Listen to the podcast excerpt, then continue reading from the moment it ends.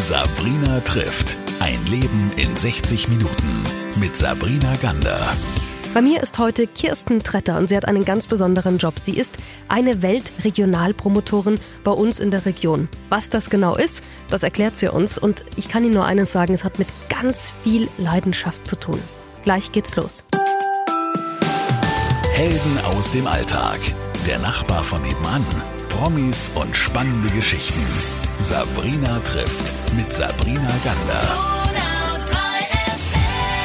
Ich freue mich sehr. Heute ist bei mir Kirsten Tretter und erstmal schön, dass Sie da sind. Ja, danke für die Einladung. Sehr, sehr gerne. Sie machen ja was ganz Spannendes, äh, wovon ich überhaupt gar keine Ahnung habe.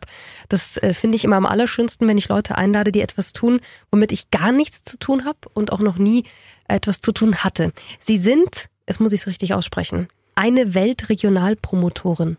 So ist es. Perfekt. Also es fehlt noch ein bisschen was hinten dran. Sagen Sie? Weil äh, die Regionalpromotorin bezieht sich natürlich auf eine Region.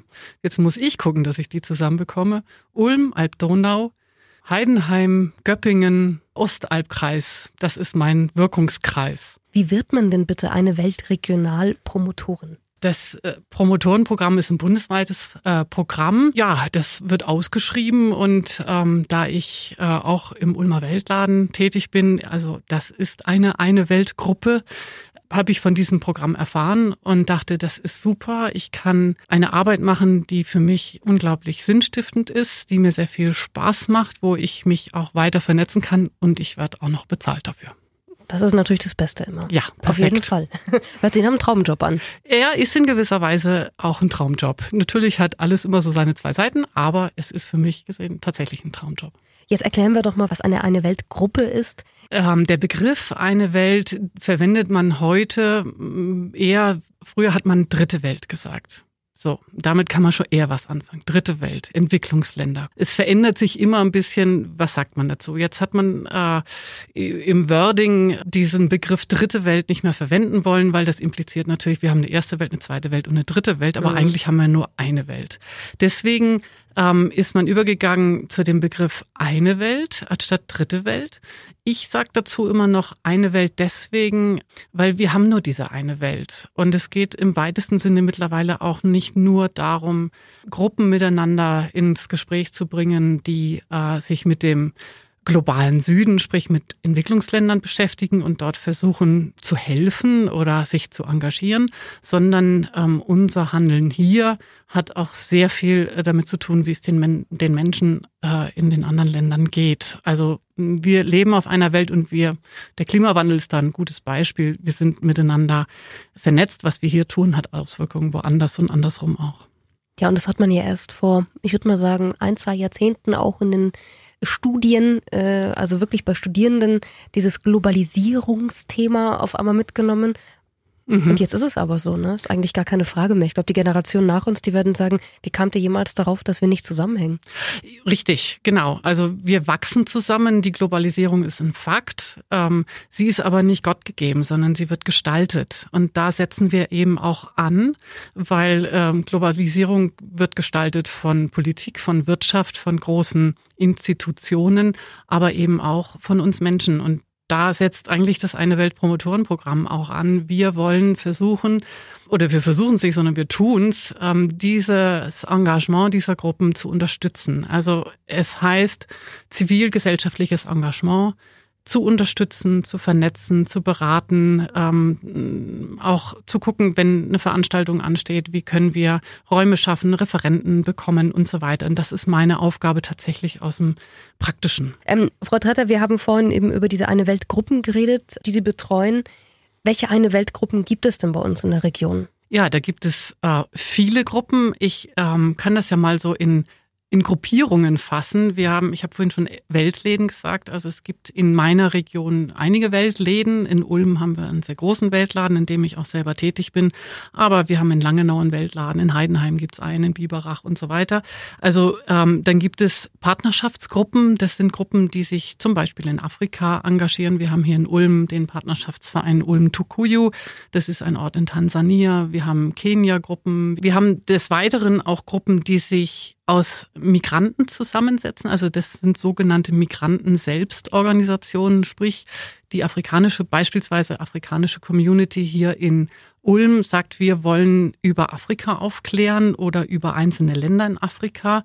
Da gibt es in Ulm das Afrodeutsche Forum beispielsweise, ähm, die sehr daran interessiert sind, mit äh, Deutschen in ähm, in die Kommunikation und in den Austausch zu kommen und auch gerne ähm, Mitglieder zu gewinnen. Aber es gibt auch Gruppen, die hat man vielleicht nicht sofort auf dem Schirm, äh, zum Beispiel in Schulen. Es gibt äh, eine Tuvas AG am Lessing-Gymnasium in Neu-Ulm. Es gibt die Fairtrade-Gruppe äh, in der Hildegard-Schule. Also es gibt ganz verschiedene Gruppen, die sich im weitesten Sinne mit dem Thema eine Welt, fairer Handel, wie gehen wir miteinander um oder auch umweltpolitische Gruppen. Haben Sie denn das Gefühl, dass in den letzten zwei, drei Jahren die ehrenamtliche Arbeit in dem Bereich zugenommen oder eher abgenommen hat? Oder gab es überhaupt keine Änderung?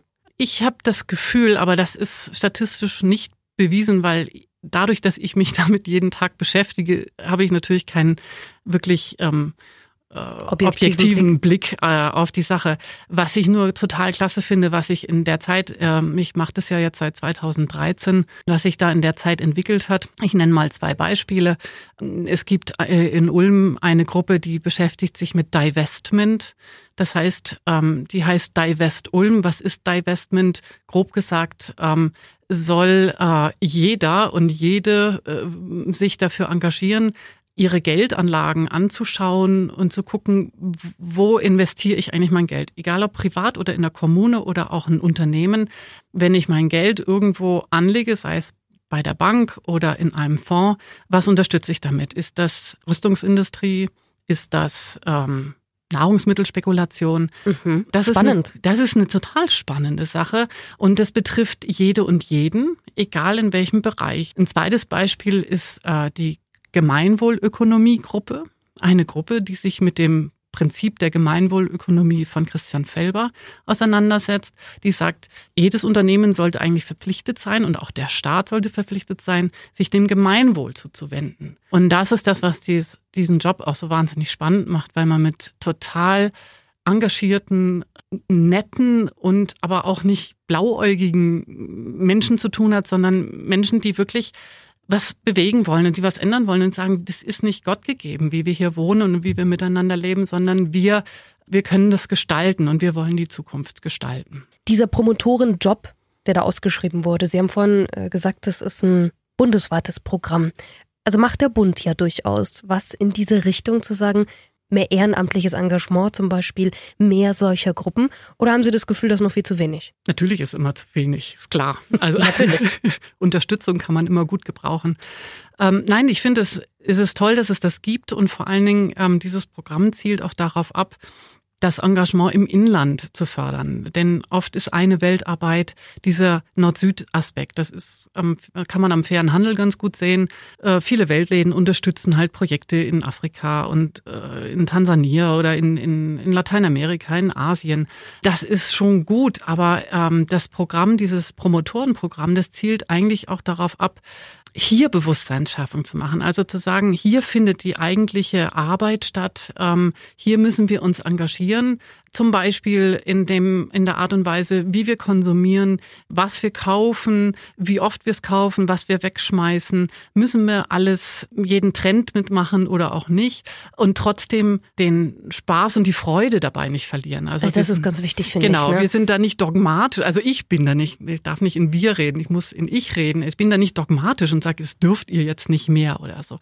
Sondern es geht eigentlich äh, wirklich darum, es gibt brennende Themen. Ich habe ja vorhin schon den Klimawandel erwähnt, aber auch ähm, ich sage mal, die, die Zahl der Menschen, die ihre Heimat verlassen müssen, wird wahrscheinlich zunehmen. Also wir müssen uns tatsächlich mit der Frage auseinandersetzen, wie wollen wir in Zukunft miteinander leben, wie wollen wir miteinander umgehen. Ich weiß nicht, Sie kennen vielleicht diesen Aufruf von der norwegischen Schülerin, die freitags zum Streik aufgerufen hat bei dem Klimagipfel in Katowice. Das ist klasse, dass es Menschen gibt, äh, auch jetzt junge Leute, die einfach ähm, die Wahrheit sagen und zwar unverblümt und undiplomatisch und einfach sagen, ihr könnt auch die Hände in den Schoß legen und nichts mehr machen, dann kommt das Problem trotzdem auf uns zu. Und besser packen wir es doch jetzt an. Und da versuche ich einfach, die Menschen, die sich engagieren wollen, zu unterstützen, damit sie nicht den Kopf in den Sand stecken und sagen, mein Gott, das bringt doch eh alles nichts. Haben Sie denn selbst sich, bevor Sie diesen Job gemacht haben, Sie haben gesagt, Sie waren im Eine Weltladen, ähm, haben Sie sich sonst irgendwo engagiert? Also ich schätze mal, das passiert ja nicht einfach so, dass man aufwacht und sagt, oh Mensch, mache ich mir ein bisschen, bisschen mehr. Mhm. Ich habe, äh, witzigerweise war ich als Jugendliche äh, kein politischer Mensch. Also mhm. ich habe mich nicht viel damit engagiert. Ich bin groß geworden in einer Zeit, da war so Themen wie saurer Regen, der Wald stirbt und so. Das war so mein.